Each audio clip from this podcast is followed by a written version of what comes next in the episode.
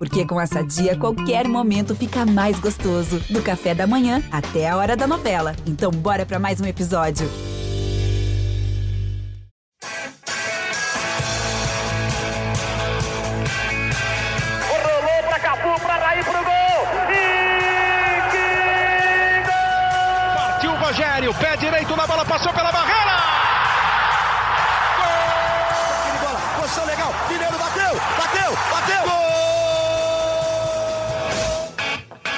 Bom dia para quem é de bom dia, boa tarde para quem é de boa tarde, boa noite para quem é de boa noite. E se você está escutando a gente de madrugada, boa sorte. Eu sou Leandro Canônico, editor do GE, e esse é o podcast GE São Paulo 110. Nenhum número de episódio poderia ser melhor do que esse. Concorda comigo Eduardo Rodrigues, Leonardo Lourenço e José Edgar, os setoristas do São Paulo, porque o São Paulo, o tricolor paulista, está a 110 por hora nesse retorno do Campeonato Paulista. Está jogando bem, seis pontos em dois jogos. E o trabalho do Crespo está sendo muito bem avaliado por aquela ordem alfabética que a gente organiza aqui de sempre. Sejam bem-vindos, meus amigos. É um prazer estar com vocês de novo. Vamos conversar bastante sobre o São Paulo, sobre 100 dias de Júlio Casares na presidência e projetando também a semana que tem quarta-feira, 21h30, São Paulo e Guarani pelo Campeonato Paulista e na sexta-feira, Palmeiras e São Paulo no Allianz Parque, também pelo Campeonato Paulista. Sejam bem-vindos, meus amigos. Dudu, é com você, se eu não estou errado aqui na ordem alfabética. Fala, Leandroca, que prazer imenso estar aqui de novo, ouvindo a sua voz depois de um mês longe desse podcast maravilhoso que a gente ama. É, para falar do São Paulo, tem muita coisa para a gente falar. Um abraço também para o Leozinho, para o Zé. Seja bem-vindo, Zé. É, primeiro podcast que você vai fazer com o Leandro Canônico, você vai ver que ele tem uma, um coração de veludo. E, e uma é voz de veludo também. Uma voz de veludo, ele é maravilhoso. Então a gente vai falar bastante do tricolor. E agora, vocês, amigos tricolores que estão ouvindo, eu vou demorar para tirar férias. Aproveitem. Obrigado. Cara, depois o Eduardo acha ruim que o amigo internauta reclama que ele puxa é, o saco. E eu vou, e eu vou falar uma coisa para você, Léo, assim, até aproveitando aqui esses minutos iniciais aqui, para falar disso. Ele tava num mau humor comigo antes de apertar o gravar aqui, o REC, não me respondendo, mal educado, respondendo atravessado, não olhando no meu olho. E agora ele veio, não é à toa que é a nossa VTube, cara. É a nossa VTube, Eduardo. que isso? Aí você, aí você me ofendeu muito, cara. É porque antes eu tava aqui, ó, eu tava apurando aqui, né? Eu tava trabalhando, fazendo um serviço de apuração aqui sobre Hernan Crespo. Era por isso, cara. E o que, que você tá. O Crespo, olha, vou falar pra você. É, sobre eu... as aulas de português de Hernan Crespo, que você, o senhor, é, hoje solicitou que a gente fosse, visse, né, como muito é que bem, está essa situação. Bem. E o Hernan Crespo, ele tem aula de português, só que eu ainda não descobri quem é o professor e ninguém sabe quem é esse professor, mas a gente vai achar. E você então, que está indo um ouvindo... O professor é... de português, se ele ouviu o podcast... Aliás, se o, Crespo, se o Crespo precisar de um professor de vida, né, um cara que sabe viver é Eduardo Rodrigues. Acho que seria um grande nome indicado para Hernan Crespo. Olha aí. Leozinho, você que está aí trajado com o seu boné característico já, o que, que, você achou do, da goleada contra o São Caetano, 5 a 1 a vitória contra o Bragantino 1 a 0 duas atuações bem sólidas aí, bem diferentes, né? Porque o nível dos adversários era bem distinto. Talvez o Bragantino, que perdeu de 1 a 0 do São Paulo, goleasse também o São Caetano, né? Num eventual confronto. Pois é, cara, Mas... eu acho que o é, não, desculpa, desculpa te cortar, cara. Não quero que o Eduardo fique pensando mal de mim aqui, porque eu te cortei também, Canas. Mas é, eu acho que mais importante do que meter cinco no São Caetano é ganhar do Bragantino, cara. É, o São Caetano é, obviamente, um time extremamente frágil, assim, um time que, que vai brigar contra o rebaixamento no Campeonato Paulista, já briga. É um time que, que nos últimos anos, apesar de ter voltado esse ano para a primeira divisão, tem sofrido muito ali com questões eh, financeiras, tá, tá muito mal São Caetano, diferente daquele São Caetano do começo do século, do começo do século que a gente, que a gente viu. É, e o Bragantino, pelo contrário, é um clube em ascensão, com uma equipe muito forte, com o jogador que provavelmente foi o. Provavelmente não, mas ele, ele foi eleito o melhor jogador do Campeonato Brasileiro do ano passado, o Claudinho, e que foi completamente anulado no jogo contra o São Paulo, não jogou nada. É, o Bragantino em si não jogou tão bem, mas o São Paulo se impôs ali, venceu um time que tinha enfiado quatro no São Paulo no começo do ano Então, o Crespo, quando acabou o jogo, empolgou ali, falou, fez muitos elogios ao time, disse que a atuação foi perfeita, ele gostou muito. E acho que a, a, ele tem razão de se empolgar muito mais com 1 a 0 contra o Bragantino do que o 5 a 1 contra o São Caetano. Concordo, concordo absolutamente com o Léo em que o grande recado desse São Paulo, dessa retomada, é o jogo de ontem, né? o jogo da última segunda-feira e não o jogo contra o São Caetano. O São Caetano está num nível que apresentou os dois filhos do Marcelinho Carioca no, no, nessa semana e, e, os dois visivelmente longe da melhor forma física, assim.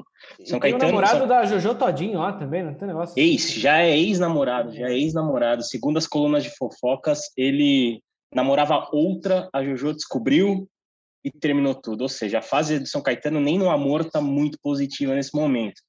Mas eu, eu vejo como boas notícias para o São Paulo, além, obviamente, do resultado e da atuação, principalmente ali depois da entrada do Luciano no segundo tempo, é que o Crespo tem conseguido impor algumas das coisas que ele treinou nessa pré-temporada, poderíamos dizer assim, e algumas variações que podem ser importantes na, tipo, durante a temporada, e principalmente pensando em Campeonato Brasileiro e Libertadores. Por exemplo, num jogo mais competitivo, como foi contra o Bragantino, ele colocou o Luan em campo, e o Luan defensivamente fez uma partidaça ontem. Ele, o Claudinho teve muitos confrontos individuais com o Luan, o Luan ganhou a maioria e pode ser é uma peça fundamental, é um cara que a gente, né, vocês trouxeram nos últimos meses que até teve uma certa novela para ele renovar, né, poderia ter saído de São Paulo, mas ficou e se mostrou que pode ser muito importante nesse tipo de jogo grande. É, também a entrada do Luciano no segundo tempo mostra que ele eleva o patamar do time de São Paulo. Ontem, mesmo fora de forma, né, sem tendo a semana totalmente prejudicada, né, por questões pessoais que até ficou fora da partida contra o São Caetano, ele dá um, uma, um, uma variação ofensiva ao São Paulo que é muito interessante. E eu acho que o Crespo pode se empolgar, mas é, a, a declara as declarações de ontem mostram isso, mas no dia a dia está treinando e trabalhando, até porque ele recebeu reforços e esses reforços têm se mostrado positivos, assim. Acho que o Éder é o maior exemplo e a gente pode até falar mais dele agora, né? É... Eu tenho, antes do Dudu do, do, do, falar, é... não, pode falar, Dudu, senão eu vou, eu vou me empolgar aqui, eu vou falar mais do que, vou te interromper, desculpa, pode falar. Eu só, eu só queria dizer que, assim, eu acho que o Crespo, ele está começando, pelo menos nesses jogos pós-paralisação, encontrar é, alguns titulares além dos 11, né? Como o Zé destacou aí o Luan, que é um jogador que para mim é titular também, ele não sairia desse time, só que ele encontrou o Rodrigo Nestor, que é um jogador que está jogando muito bem. É, eu acho até que ele deve mudar esse, essa formação aí mais para frente. Eu chutaria que o Luan vai continuar como titular de primeiro volante e joga Nestor e Daniel Alves. Eu acho que ele vai é, fazer algumas mudanças. Mas enfim, você tem ali no banco, você tem o Éder, acho que o Pablo está muito mal, voltou mal demais, ele teve uma, um começo muito bom com o Crespo, a gente fez até matérias, Novo Horizontino ele, ele foi bem, teve outros jogos que ele é, desempenhou um bom contra o Santos, é, mas ele voltou muito mal, acho que logo ele perde essa, essa posição dele, é, e aí ele vai encontrando ali, tem o Miranda no banco de reserva, o Benítez que pode entrar, é, eu acho que esses dois jogos foram importantes para isso e, e, provavelmente, né, já só falando rapidinho do Guarani, do jogo de quarta-feira, que o Crespo deve ir com um time reserva. Então é mais uma chance do treinador avaliar jogadores aí que estão no banco de reservas e podem ser titulares. Eu acho, Dudu, que você tocou no ponto mais importante aí na sua fala, é que o São Paulo agora tem elenco. Né? Assim, não dá para reclamar mais de, de, de elenco. Ontem na, na segunda-feira o Luciano machucou naquela última arrancada, né? Embora, pelo que eu li do que vocês colocaram, ele treinou nesta terça-feira, vai continuar sendo avaliado, é dúvida para o jogo, mas o ano passado, quando o Luciano machucou, foi um desespero, né? É, o São Paulo teve que correr e acho até que ele voltou antes do que deveria voltar para jogar a semifinal da Copa do Brasil, porque assim, sem ele não tinha outra opção. E hoje já tem outras opções né, de qualidade, né? O próprio Éder, né, o, o, o próprio Rojas foi testado, o próprio Vitor Bueno também foi testado como centroavante, acabou que não, não teve essa chance ainda, se não me engano, né, de, de jogar teve. como centroavante. Em teve, ele entrou no primeiro jogo, ele entrou, é, ele entrou... Contra o São Caetano, ele entrou no finalzinho no ah. lugar do Pablo, jogou de Jogou ao lado ah. do Éder, inclusive. É, e lembrando, é. por exemplo, no ano passado, quando o Luciano machucou, o Fernando Diniz tinha que usar, o, por exemplo, o Toró, que é um jogador que nem está no Sim. clube mais. Então, realmente, Faltava, eu acho que o, o elenco, eu não, eu não sei de onde o São como que o São Paulo conseguiu fazer todas essas contratações, né? Mas elenco, o São Paulo não pode reclamar mais. Eu sinto um time muito mais consistente, ainda acho que ainda é cedo, claro que é cedo, né? É preciso muito mais testes é, importantes para ver a, a, se esse time está realmente sólido, como a gente tem visto nesse começo de Paulistão. Mas de cara, assim, a gente já vê algumas mudanças significativas como, por exemplo, eu acho que, o, que o, vocês que entendem mais de tática do que eu, vocês podem me corrigir.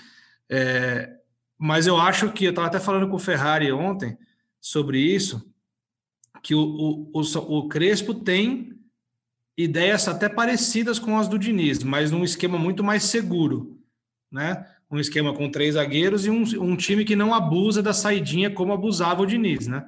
O Diniz ficava bravo se não tinha saidinha. Né? Era uma regra daquele time, tinha que ter a saidinha de bola. E na, contra o Bragantino, eu vi duas ou três vezes o São Paulo tentando a saidinha ali e vi umas três, quatro, cinco, seis vezes não conseguindo fazer a saidinha e dando chutão, que é o que no ano passado a gente sempre conversou aqui no podcast que faltava ao São Paulo. E outra coisa que me chamou a atenção ontem, perdão, é que teve um lance que até, até para justificar o porquê que eu falei alguns episódios atrás sobre a energia estar diferente, né? Que muita gente acha que é brincadeira, que é zoeira minha, mas não é, né? Por incrível que pareça, não é. O Léo erra uma bola ontem na lateral, de cabeça, se não me engano, ele erra uma bola e tá do lado do Crespo. O Crespo bate palma, fala, vamos lá, segue o jogo. Aquilo ali é inimaginável como na época do Diniz. Nem nos melhores momentos o Diniz tinha uma postura como a que o Crespo teve ontem né? Era sempre um comando nervoso ali na beira do campo, né? É, não sei se vocês concordam comigo, era, era um, uma coisa sempre meio tensa, mesmo nas vitórias, assim, o clima era tenso, né? Do começo ao fim era uma coisa assim dele ficar berrando, dele ficar gritando, dele ficar xingando, dele reclamar. E eu vejo que o Crespo tem um outro estilo que, para o meu gosto, é, faz melhor para o time. Então, eu queria até ouvir vocês sobre isso. É, é óbvio que essa parte parece um pouco mais subjetiva, mas eu acho que interfere dentro de campo. É, já que é por ordem alfabética, vamos lá, né? Eu acho que, que sim, até aquele episódio né, que ficou muito marcado do Tietchan com o Diniz mostra como havia é, em determinados momentos um destempero ali naquele time. É, eu sentia, né? A gente falou várias vezes aqui no podcast na, na temporada passada. É, que o time muitas vezes se perdia no meio do caminho, levava um gol e tudo parecia acabar, aquele rosto é, triste do Diniz. Então, a gente brinca com você, Leandroca, mas a gente sabe que no fundo você tem certa, certa razão é, quando você fala da energia, porque realmente é diferente, né? Você percebe que é, o grupo tá, tá muito conectado, o grupo tá é, a fim de ganhar coisas. Agora, a gente não pode também encher tanto a bola do São Paulo, porque a gente sabe como é que funciona ali na Barra Funda. Quando, ah, vamos supor que é eliminado no Campeonato Paulista, a gente sabe que tudo desmorona lá dentro, é o fim do mundo e a temporada pode ser jogada fora. Então, com o São Paulo, a gente tem que ter sempre muita cautela, porque o Crespo tá bem hoje, só que se é eliminado, sei lá, por um Mirassol da vida nas quartas de final do Campeonato Paulista, as coisas já começam a se complicar, protesto e tudo mais. É, mas neste momento, né, analisando hoje, no, no centésimo décimo, é certo isso? É melhor falar episódio 110, né, para não se confundir. Mas no episódio 110, essa é análise de que o ambiente realmente parece muito bom, os jogadores fechados ali, né, mesmo com alguns problemas salariais que a gente já falou aí no GE, é, parece que estão a fim de trilhar um caminho positivo nesse ano. Vamos ver que tem muita água para rolar. É, eu, eu acho que uma das coisas mais promissoras desse trabalho, aliás, se eu fosse classificar o trabalho do Crespo, eu classificaria como um trabalho promissor, é que visivelmente os jogadores compraram a ideia dele.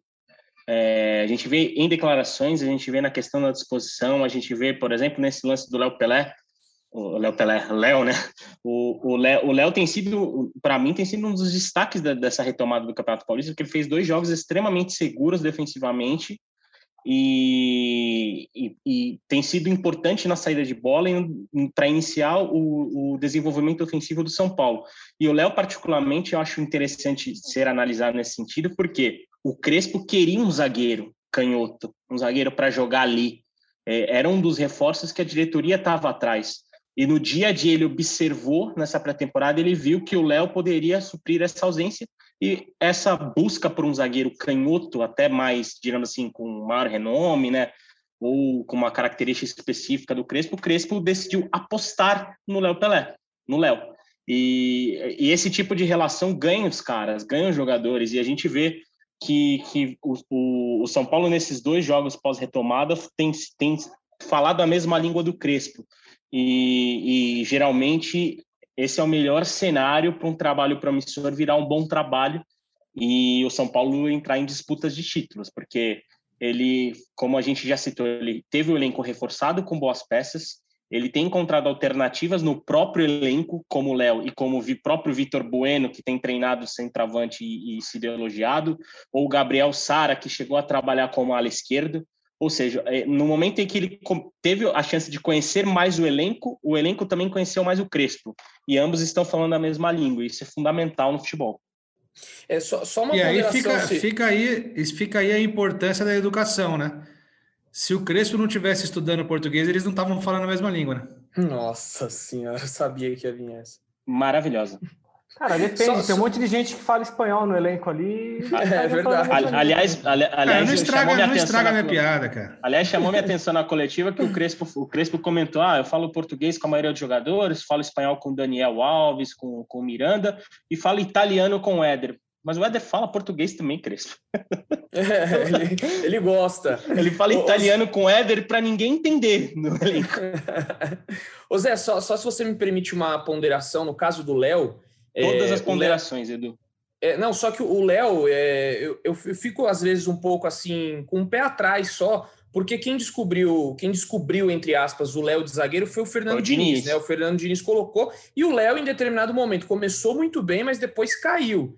É, a torcida começou a pegar no pé dele, já estava errando muito e ele sai do time. Então, é, eu acho que é uma solução interessante só que eu ainda fico um pouco receoso com o Léo ali de, de, de, zagueiro esquerdo, porque não é a função dele. Gosto muito dele como lateral, mas eu ainda fico um pouco um pouco com o pé atrás, né? Eu não, não sei se essa aposta aí vai, vai perdurar por muito tempo. Espero que sim, porque eu acho o Léo um jogador interessante, tem um passe em profundidade muito bom, mas enfim, ainda tem essa, esse pé atrás. Aliás, aliás, sobre esse assunto Fernando Diniz, o próprio Crespo reconheceu que algumas das alternativas que ele tem trabalhado, como o Léo na zaga, foi inspirado no que o Fernando Diniz traba, trabalhou ano passado, né? E, e acho que é aquela coisa, o Fernando Diniz saiu com uma imagem muito negativa do trabalho dele no São Paulo, mas há aspectos positivos importantes e que a gente já pode até falar que o Crespo tem aproveitado para aperfeiçoar. E, e, e, é isso que um treinador de futebol tem que fazer, tem que melhorar o trabalho feito, né? Como o Crespo, nesses dois primeiros jogos de retomada paulista, tem mostrado. Mas eu acho que eu, vamos as duas coisas que mais. O, o, a gente já falou várias vezes aqui sobre o trabalho do Fernando Diniz, que ele deixou um legado positivo. O problema do Diniz, para mim, foram os problemas, né? Foram dois, assim, para mim. A falta de elenco, que agora o Crespo tem mais elenco, e a teimosia dele de não, de não saber admitir que, que algumas coisas precisavam ser mudadas. E, ao que parece, o Crespo não tem essa personalidade. Ele, durante o jogo mesmo, ele muda várias coisas e, e tá mais, ele tem uma cabeça mais aberta a mudanças e adaptar o jogo dependendo do adversário, né? Porque é, não adianta, o, é. o São Paulo não pode jogar da mesma nenhum time pode jogar da mesma forma sempre. Primeiro, porque assim, o São Paulo teve muita dificuldade ano passado. Quando o jogo dele ficou ficou evidente, ali todo mundo já sabia, né? Quando os times pararam de ter os, os surtos de Covid, de, de ter problema com muitos desfalques e ficaram completos, e a hora que começou, os jogadores não, por exemplo, o Sara teve uma queda de rendimento absurda no passado e não tinha jogador para entrar no lugar. Hoje teria, entendeu? Hoje tem, né? Se, se acontecesse isso.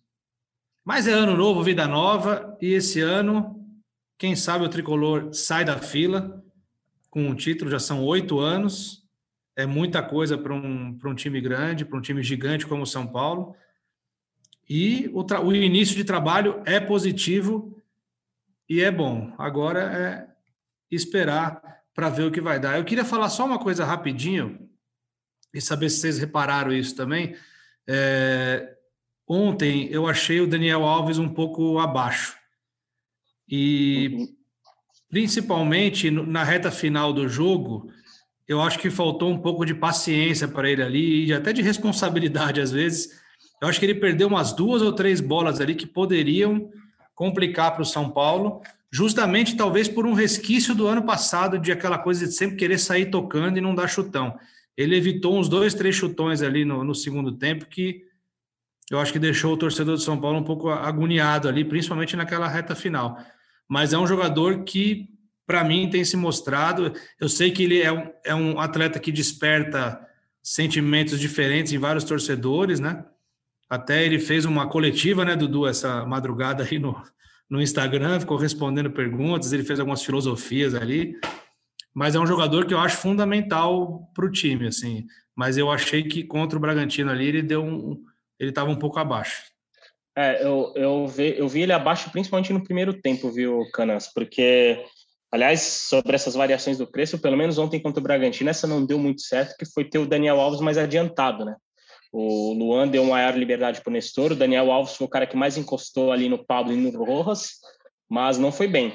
Foi muito facilmente encaixotado pela marcação do, do Bragantino, tanto que ele teve primeiro, o primeiro espaço que ele conseguiu foi quase no fim do primeiro tempo, que ele fez um lançamento que ele quase encontrou o Igor Vinícius, não sei se vocês lembram, a bola saiu um pouco mais forte ali, o Igor Vinícius tentou de carrinho cruzar, que poderia ser uma boa chance, mas de resto ele não estava bem. Mas no segundo tempo, com a entrada do Luciano, que muitas vezes ocupa esse espaço aí, né, para bater de frente com os volantes adversários, o Daniel recuou mais um pouco, viu o jogo de frente e melhorou, na minha visão. Mas sim, é, é, esse tipo de lance é, é preocupante, mas eu, é aquela coisa. O Daniel Alves, acho que não vai mudar isso, né? Então, o torcedor São Paulino vai ter que conviver, porque o, o cara não vai não vai mudar esse tipo de característica, essa, essa ideia de jogo, inclusive até de certa forma irresponsável em algum momento, poderíamos dizer assim, ou, né, ou jogando contra a famosa filosofia bola para o mato que o jogo é de campeonato, mas eu, eu, vejo também ele se tornando cada vez mais fundamental nesse sentido, mas jogando mais adiantado, eu sinceramente eu não gostei não, ontem. O Daniel Alves, que é um dos, um dos poucos jogadores ali que jogaram 180 minutos em dois jogos separados por um dia de descanso só também, né?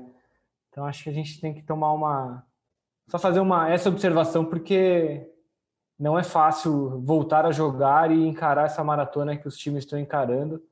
Amanhã já tem outro jogo, provavelmente o Daniel deve ser poupado.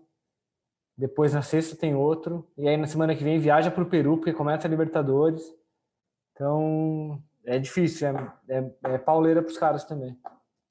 Vai viajar para onde? Para o Peru, que foi onde começou a Libertadores do ano passado. E aí depois a gente sabe tudo que aconteceu. Então, cuidado é, o Edu, este O Edu tá cheio de pés atrás. Tem que ter, Paulo, cara, porque assim, porque esse podcast aqui... a temporada 2020 de perto e sabemos o que o São Paulo é capaz, né? É, então, a gente tem que Não. ter as ponderações corretas aqui, porque a gente sempre, muitas vezes nesse podcast aqui, a gente, a gente cria uma ilusão, entendeu? A gente não pode iludir o torcedor. Eu tô sendo, é, tô tendo uma responsabilidade afetiva aqui com o torcedor, entendeu? Mas leve, é, vale leve lembrar em consideração o meu pé quente, hein? É, vale lembrar que no ano passado, nesse momento da temporada, a gente provavelmente estava aqui exaltando o time de São Paulo, que tava, era o time que jogava mais bonito do Campeonato Paulista, o Pato fazendo gols, lembra do Pato? O Pato estava no São Paulo. É, né? ano passado, nesse período, a paralisação... a gente estava fazendo gavetas aí, sem jogos, né? Tava complicado. Mas certamente no podcast Gé Palmeiras, os caras estavam falando, ah, o Luxemburgo tá jogando mal, tá não sei o que lá. Futebol é assim, gente. É, tem. É, e, o, e, o, e o time foi campeão jogando mal, tem time que vai campeão jogando bem. Isso faz parte, né? Não tem jeito. É, o futebol é momento, né, cara? O hoje é agora, né, cara? O amanhã fica para depois. Mas a, aproveitando aí essa, essa, essa pegada, já falando do time, Dudu, você que sabe tudo. É time misto contra o Guarani? É, quais são as possibilidades? De repente, o Benítez jogar de titular, o Miranda jogar de titular. Goleiro pode mudar, não pode? Né? Vai poupar o Luciano porque a lesão pode ser grave? Vai poupar o Luciano porque não tem sentido ele jogar e sexta-feira tem um clássico? Quais são as últimas, as mais quentinhas aí do, dos bastidores do CT da Barra Funda? Então, Leandroca, é, é uma incógnita ainda esse, esse time titular de amanhã. É, a gente é, tentou apurar aqui, é, eu sei alguns nomes assim que vão, vão ser titulares, que é o, vou soltar dois aqui, que é o Vitor Bueno e o Miranda, é, mas o restante está tá muito indefinido ainda. É, é, bem provável que ele comece com um time inteiro de reservas. Então, vou, vou chutar um, um time aqui pra, só para a torcida ter uma base do que pode ser. Thiago Volpe no gol, deve permanecer. Lucas Beraldo, é, e aí, ou Lucas Beraldo ou Diego Costa. O Diego Costa pode ser o primeiro volante. Se o Luan não jogar, ele é primeiro volante. Se o Luan jogar, Diego Costa como zagueiro. Miranda e Rodrigo Freitas. É, o Galeano como um ponta no lugar do Igor Vinícius. Ontem ele entrou nesse, nesse setor ali. Eu acho que já era um, um teste do, do nosso amigo Hernan Crespo aí para fazer um teste, né? Colocar o Galeano ali no lugar do Igor Vinícius. É, aí fica Luan ou Diego Costa, Igor Gomes, Benítez e Wellington, o garoto lateral esquerdo Wellington. É, o Reinaldo deve ser poupado também, jogou os últimos dois jogos.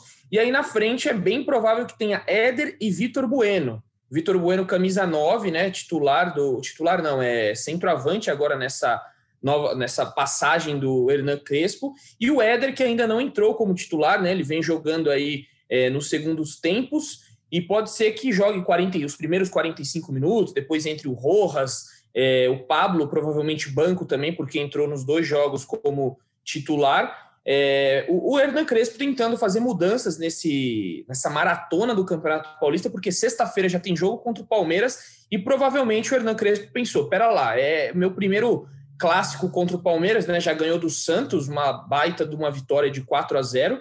É, então, provavelmente ele vai querer colocar força máxima Pode ser que segure o Luciano também para esse jogo, para ter ele 100% no Allianz.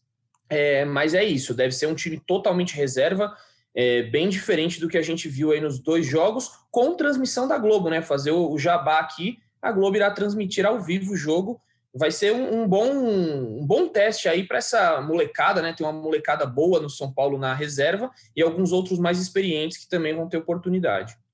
Muito bom, cara. O Dudu, cara, ele ele foi de Vitube no começo do programa para Juliette, a favorita, né?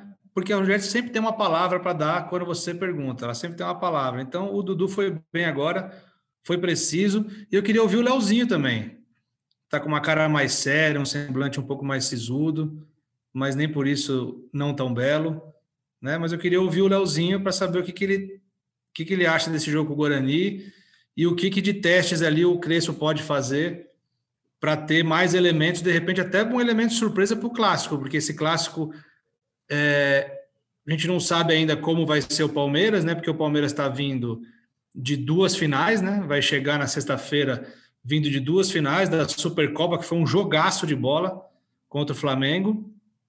E na quarta-feira agora tem a final da Recopa contra o Defensa e Justiça, joga pelo empate tem uma vantagem, mas é uma final, tem um desgaste, tem a viagem.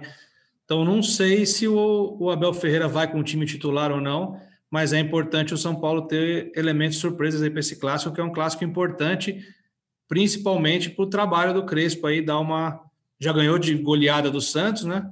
Mas o Palmeiras é o time sensação do momento, uma vitóriazinha aí, fora de casa ainda, não seria nada mal para o tricolor.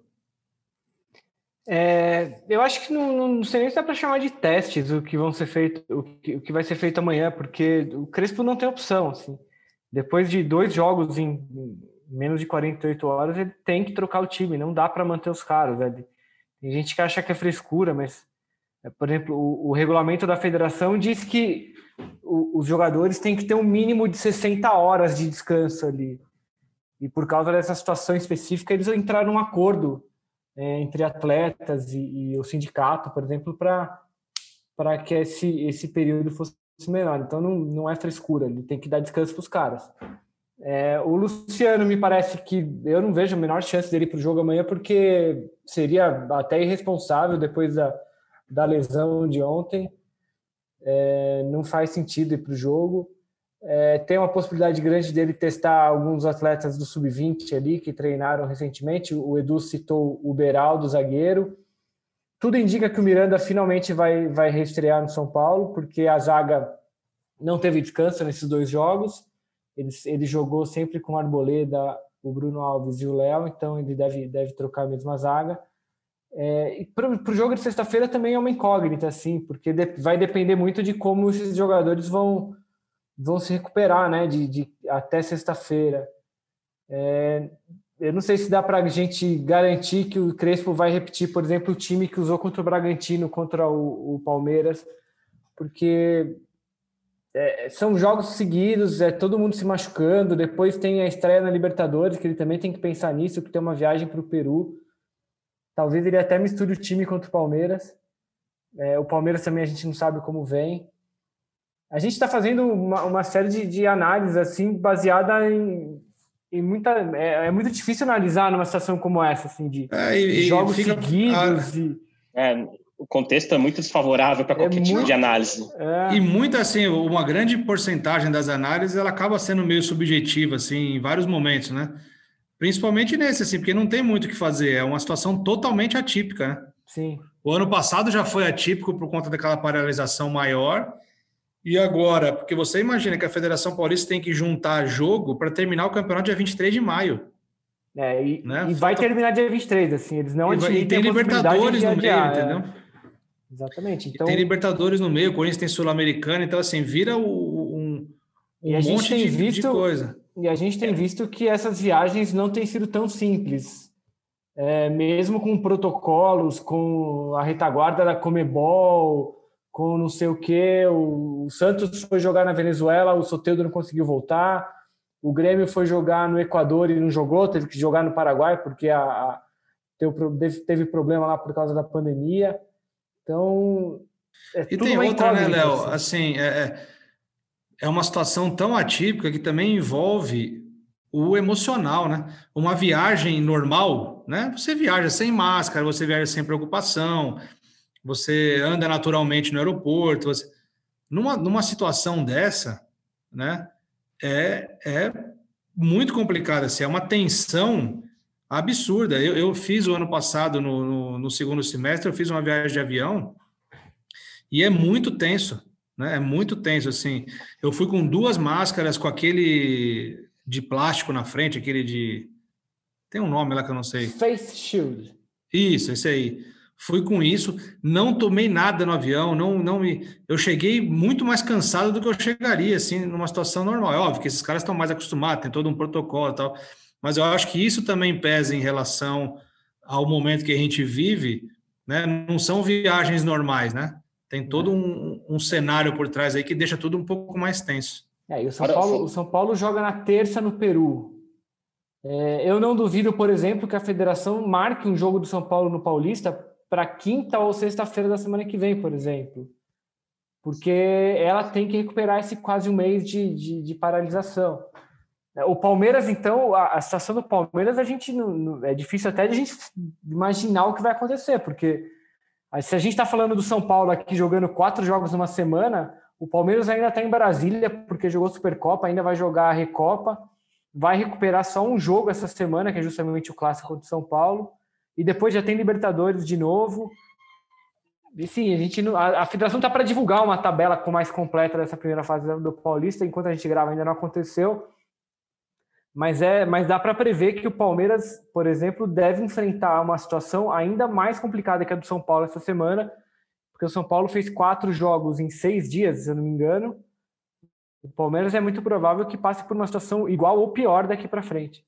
Então a gente, a gente fica analisando, mas é, é, muito difícil mesmo a gente fazer projeções, porque é, vai acontecer muita coisa, há grande possibilidade de que alguma coisa dê errado no meio desse caminho, que as coisas precisam, precisem ser refeitas. É, então, acho que o torcedor vai ter que ter paciência, o jogador vai ter que ter paciência, o Crespo também, porque vivemos ainda tempos estranhos e é difícil que isso mude em breve. E, e eu bem. acho que também, eu acho que também nesse sentido, apenas complementando o que o Léo falou, tem as questões pessoais dos próprios jogadores, que com familiares doentes, com perdas, e, e, e você é difícil para a gente trabalhar, né, tendo esse cenário totalmente desfavorável que a gente tem da Covid aqui no Brasil, para os jogadores também é a mesma coisa. E, por exemplo, agora a gente está gravando o nosso podcast cada um na nossa casa, a gente saindo o mínimo, os jogadores acabam se expondo mais. Então, tem o receio de poderem pegar, passar para alguém, é uma coisa muito complicada e também é, é, são tempos estranhos, como você bem disse, e acho que qualquer análise também tem que levar isso muito nesse sentido, porque o jogador não está com a cabeça totalmente. É impossível estar com a cabeça totalmente direcionada para sua função profissional, sendo que né, mais de 3 mil pessoas morrem por dia de Covid no Brasil e a situação parece estar muito longe do fim aqui, infelizmente. Muito bem. E já caminhando para nosso para nossa reta final do podcast GE São Paulo 110 aqui, vamos falar um pouquinho de de política tricolor, 100 dias aí do. Completa nesta quarta-feira, certo, Dudu? Dia 14? É, é, na, na, verdade, na verdade, completa 100 dias da, da primeira, daquela primeira coletiva que o Júlio Casares deu, que foi no dia 4 de janeiro, que ali ele apresentou uma série de metas, né? São 50 metas é, que o São Paulo deve fazer um, uma coletiva aí em breve não sabemos a data ainda, porque começou esse monte de jogos. O São Paulo está preparando aí uma grande apresentação para mostrar as metas que foram cumpridas e as que não foram cumpridas. É, mas o fato é que dia 14 completa 100 dias dessa coletiva que foi ali, segundo Júlio Casares, segundo a diretoria, que realmente iniciou o trabalho é, da, dessa nova direção, né? Porque antes tinha aquela transição, algumas coisas que precisavam ser definidas, e a partir do dia 4 que começou. Então, 100 dias aí que a gente teve muita coisa, hein? Os amigos, eu tive um período de férias, mas os amigos aí trabalharam muito, enfim, chegada de jogadores, acordos salariais, é, dívidas aumentando, porque o, o clube, é, esses dias o Belmonte, né, o diretor do São Paulo, disse que chega em seis, quase 640 milhões de reais a dívida do São Paulo, aumentou em relação ao último balanço financeiro, né? Então são coisas aí que, enfim, muitas coisas que aconteceram. Alex chegou no sub-20, é, Miranda sendo apresentado, um ídolo. E aí amanhã, fazendo já aproveitar que eu já fiz um jabá da Globo, amanhã no GE também terá uma matéria para falar sobre alguns desses pontos aí que o São Paulo fez nesses 100 dias de gestão de Júlio Casares. Então já adianta para gente aí pelo menos uns dois aí para quem está ouvindo aqui. É, são as chegadas e saídas, né, que a gente pode, pode elencar. É, chegou no São Paulo nomes como Orejuela, Benítez, Weder, é, William, Miranda, é, o Bruno Rodrigues, algumas saídas, né, até uma que foi até um pouco surpreendente, ninguém esperava que era o Tietê. É, o Tietê saiu, Toró, Trellis, Carneiro. A gente pode citar aí a, a volta do Milton Cruz, né, que gerou um grande debate entre os torcedores. Muitos pediram, muitos pediram a saída dele, que nem fosse contratado, e aí ele foi meio que escondido, podemos dizer assim, né? Lá no sub-20 do São Paulo, tá lá nas categorias de base. O, o Milton Cruz, eh, o Leandroca, não sei se você percebeu, mas ele não foi nem apresentado, né? Não teve foto com ele no Morumbi, não teve nada, esconderam o Milton Cruz lá. O Zete foi contratado, e aí o São Paulo tem um novo CAF agora que tem o Kaká, é, o Murici Ramalho de volta, enfim, foram muitas coisas que aconteceram e vai ter um pouco desse balanço aí do que aconteceu no tricolor nesses 100 dias. Pois é, Leão, uma, é uma. Suas é impressões uma... aí sobre esses 100 dias aí. Pois é, é uma. É um choque ali, né? Para quem acompanhou a, a gestão do Leco, por exemplo, o que a gente tem visto agora com, com o Casares é, é bem diferente. É, o Casares e a diretoria atual, acho que, acho que uma palavra que dá para usar é que é uma diretoria vaidosa. É, que gosta de se vender, sabe se vender. É ao contrário do que a gente via com o Leco, por exemplo, que era muito mais recluso, principalmente nos últimos dois anos da gestão ali. A gente quase não ouvia a voz do Leco, com raríssimas exceções. O Casares ele é muito mais ativo em, em redes sociais, por exemplo, ele está toda hora em redes sociais ali, fazendo propaganda da gestão. É, acho que essa é uma característica, por exemplo, que serviu de base para um acerto da diretoria, que foi a contratação do Crespo, pelo menos até agora, acho que a gente nos parece um, uma, uma aposta que, que tende a ser bem sucedida, que é essa contratação do Crespo. Acho que ela se deu porque é uma diretoria um pouco mais ousada ali, que, que, que, que vai por esse caminho. Essa, acho que a, a, chegada do Alex também tem, tem um pouco disso para o sub-20. É, mas, mas assim, é, é uma diretoria que, que ainda a gente ainda vai levar um tempo para entender é, o, se as, as ações foram acertadas ou não. Acho que essa, essa escolha da diretoria em reforçar o elenco no começo da temporada, é, a gente ainda vai ver quais são os, os, até onde isso vai, porque se claramente o time melhorou, a gente ainda não sabe qual é o impacto financeiro disso no clube que está devendo muito. É, a gente se, até se surpreendeu, a gente já falou sobre isso, que a gente se surpreendeu com essa movimentação do São Paulo no mercado. Você pega um, um clube vizinho como o Corinthians, que está numa situação financeira é, até um pouco pior que a do São Paulo, e o clube se retraiu, não faz contratações. O São Paulo buscou um caminho diferente.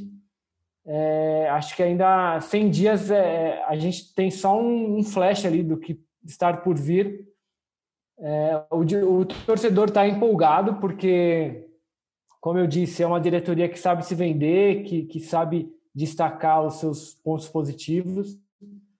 É, por outro lado, é uma diretoria que, por exemplo, ao comunicar essa dificuldade no pagamento de salários nas últimas semanas, como a gente viu, teve uma dificuldade ali de explicar é, o que estava devendo, o que não estava devendo, questão de é, é, direitos de imagem recente e acordo da pandemia do ano passado.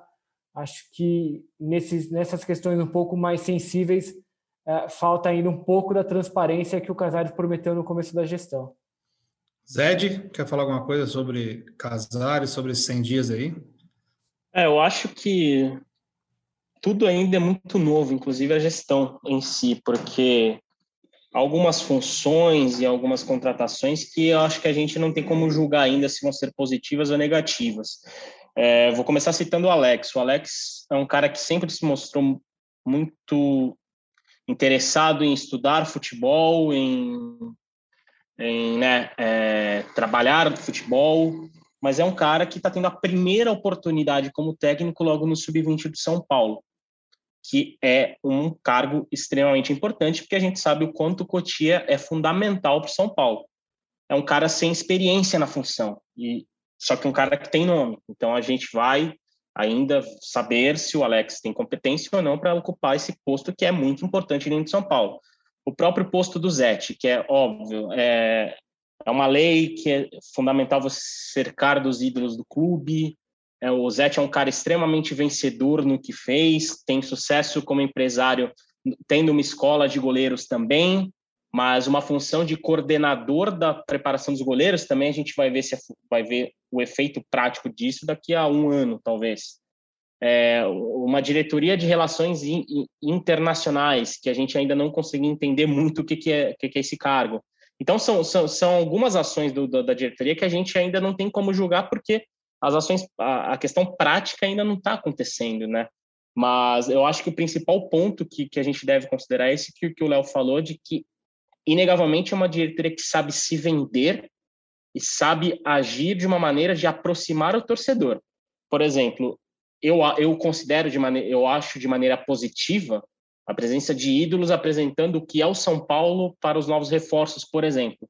Eu achei uma, uma, achei uma sacada boa da diretoria trazer esses caras para perto, porque isso é legal, isso é, isso é bem legal mesmo. Desculpa te interromper, eu não sei se vocês falaram nas últimas edições, provável que sim, mas isso proporcionou também uma reparação histórica aí. Com certeza. Né? A correção de uma injustiça das maiores dos últimos tempos aí com o Richarlison, que foi o Miller pedindo para o Casares colocar o nome do Richarlison, multicampeão aí pelo São Paulo, na calçada da fama. Isso foi uma Sim. coisa muito positiva.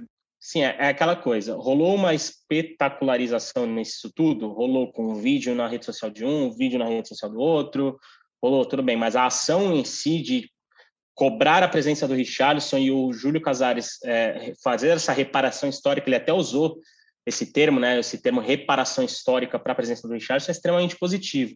E, e um clube, um clube como São Paulo, um clube gigante com tanta história, tem que ter esses caras sempre perto nesse sentido. Então, eu acho que é, esse é um acerto legal para, por exemplo, um, um, cara como o óbvio que o Éder, Benítez, esses caras que estão chegando sabem o tamanho de São Paulo. Mas, por exemplo, é que agora eu não vou me recordar, acho que se não me engano era o Amoroso que estava com o Éder agora na, na apresentação dele.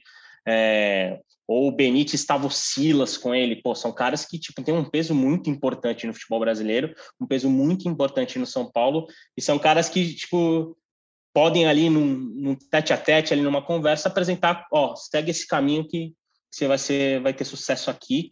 E o São Paulo precisa que esses caras que são bons reforços na maioria, como a gente já falou, tracem esse caminho correto para reforçar o time e o time brigar por título. Né? Então acho que ter essa, esses ídolos dando uma conversa, dando confiança, trocando uma camisa ali, eu acho uma ação bacana para esse começo de trabalho. Mas a maioria das ações da gestão, inclusive, só para encerrar, eu já estou até me estendendo demais, para analisar essas 50, 50 itens né, da, da, da gestão, são coisas muito subjetivas. Então, a gente precisa ver o efeito prático de algumas dessas mudanças para poder fazer qualquer análise. Por exemplo, a questão da, da financeira.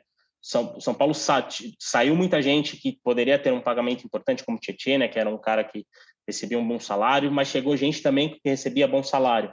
Então, até nas, nas contas a gente apurou aqui, na verdade, a diminuição não chega a 1%, né, contando a renovação do Rodrigo Nestor. Então, são, são coisas que o Casares ainda vai ter que colocar em prática para poder chegar nos grandes objetivos que ele traçou para essa gestão. É, mas é, é, acho que é, é, disso que eu estava querendo dizer. Assim, o Casares, é, essa questão do impacto, ela é calculada. Assim, eu acho que ela é calculada e considerada. Assim. Sem dúvida. Eles levam em consideração o impacto das ações deles. Então, eu acho que isso tem um ponto, tem uma vantagem, digamos, que essa característica permite à diretoria tomar decisões um pouco mais corajosas, como a contratação do Alex para o sub-20.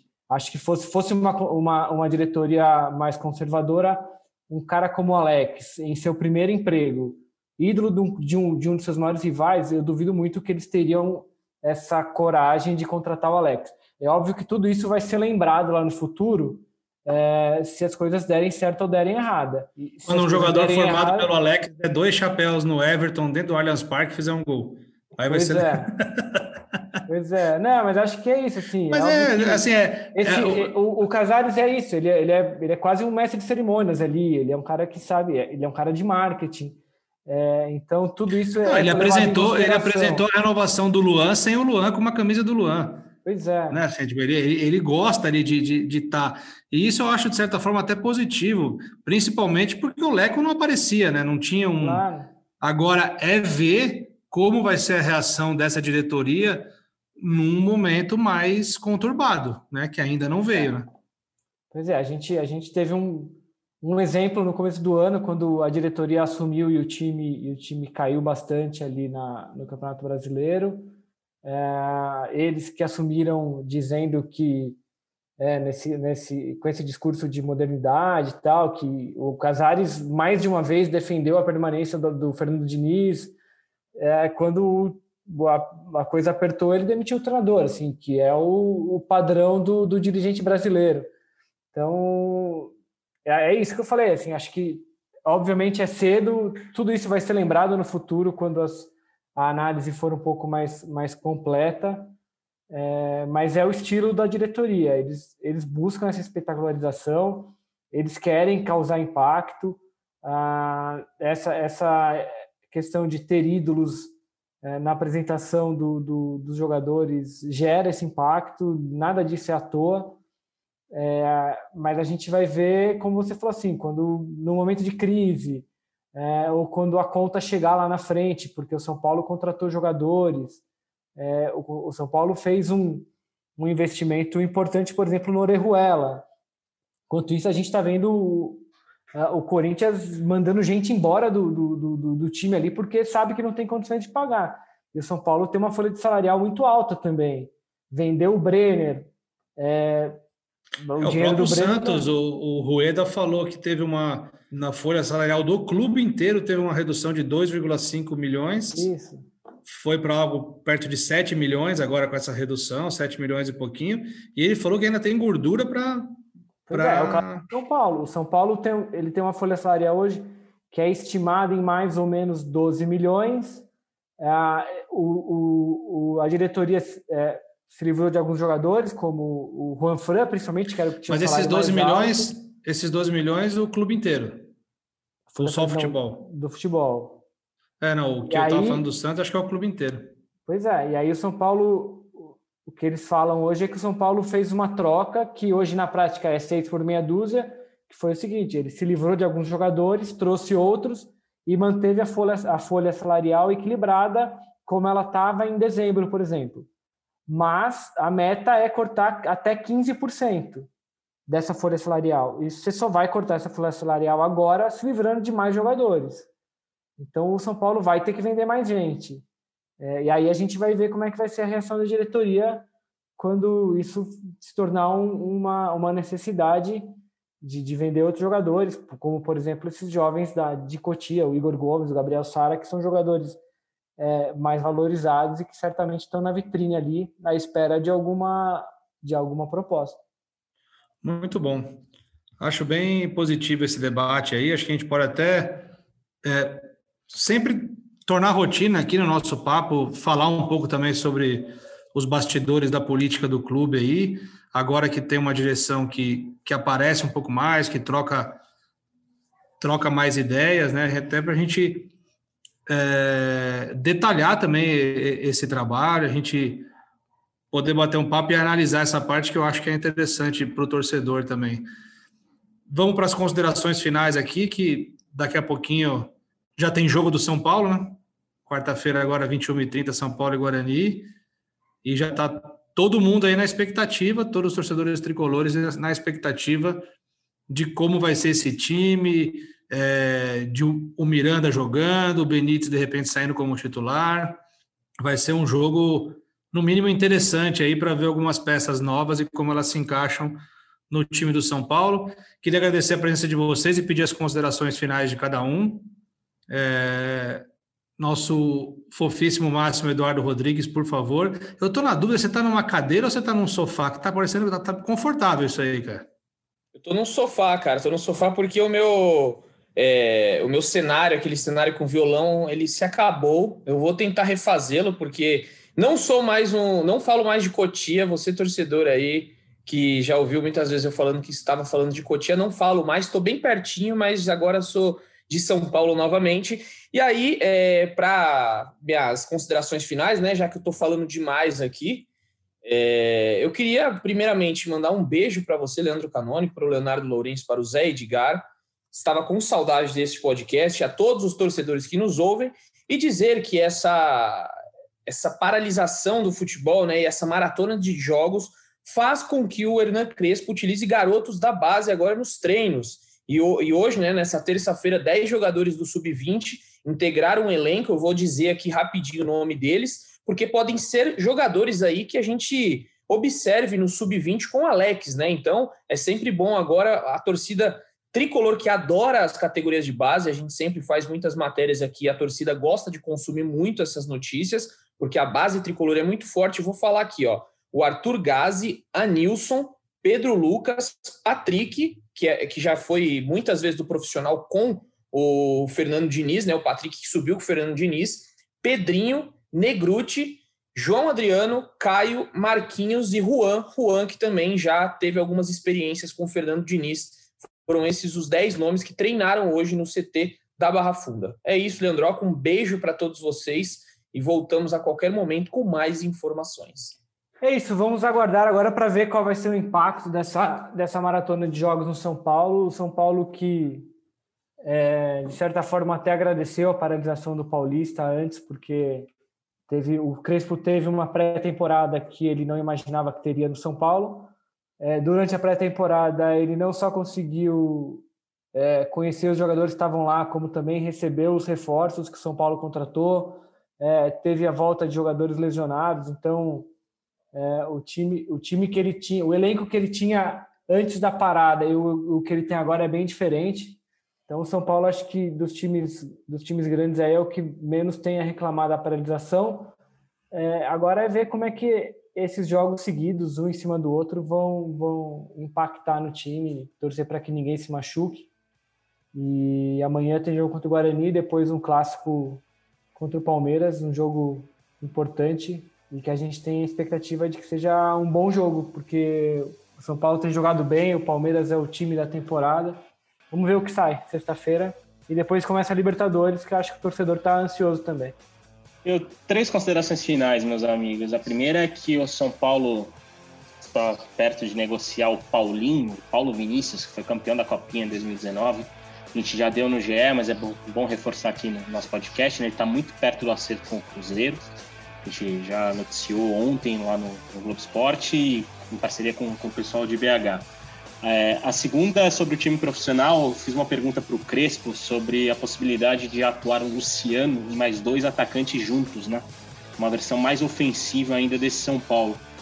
Ele não negou, pelo contrário, ele sorriu e gostou. Então pode ser que para essas próximas semanas a gente deva ver esse teste de um São Paulo mais ofensivo com o Luciano fazendo um papel mais recuado ali de meia com a presença de dois atacantes.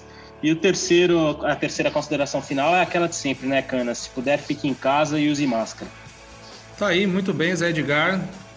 Primeira vez que a gente faz junto aqui. Seja bem-vindo, muito boa sorte na cobertura do Tricolor.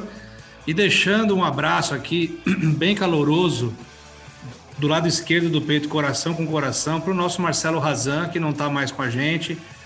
Foi seguir outros caminhos e buscar os sonhos dele e a gente torce muito, muito, muito por ele. A gente não teve a oportunidade de se despedir aqui por conta de escala, de uma série de coisas, mas eu tenho certeza que ele vai ouvir aqui. Então, deixar um abraço bem caloroso e apertado, coração com coração para ele, porque ele é gigante, ele é um cara muito do bem. Vai fazer falta no convívio diário, mas a, o legado que deixa é a amizade. Isso que é o que mais importa, que é o que a gente leva de qualquer ambiente de trabalho que a gente leva. O maior legado que a gente leva não é dinheiro, óbvio que faz parte, não é promoção, não é. Se, o maior legado que a gente leva são as relações que a gente faz e que elas ficam para a vida, e isso que é o mais importante. Boa sorte ao nosso garotão. E a gente continua por aqui, como sempre, lembrando aí o que o Zé Edgar falou, dizendo que a pandemia não acabou. A gente repete isso a exaustão aqui, mas a pandemia não acabou, está longe de acabar, infelizmente. Mas use máscara e procure saber quais são as máscaras que realmente são eficazes e eficientes para não dar bobeira para o vírus. Álcool e gel, distanciamento, essa é a melhor forma. E vacina, se você está na sua vez de vacinar, se você já tem idade para vacinar, se você está em grupo prioritário, vacina sim. Não tem outra forma de combater o vírus senão com a vacina e com essa, esses métodos de prevenção. Então é isso, a gente fica por aqui. Eu sou Leandro Canônico, editor do GE. Esse foi o podcast GE São Paulo 110, 110 por hora, como está o São Paulo do Crespo. E vamos ver se agora ele acelera ou se ele dá uma desacelerada aí nessa maratona de jogos. E a gente vai continuar por aqui, como sempre, na cobertura do Paulistão, da Libertadores, depois vem Brasileirão, vem Copa do Brasil. O que não vai faltar é jogo, né? Jogo não vai faltar. E a gente vai estar aqui sempre para analisar e muito obrigado pela audiência de vocês. Eu fico por aqui deixando um abraço na alma e um beijo no coração de cada um de vocês.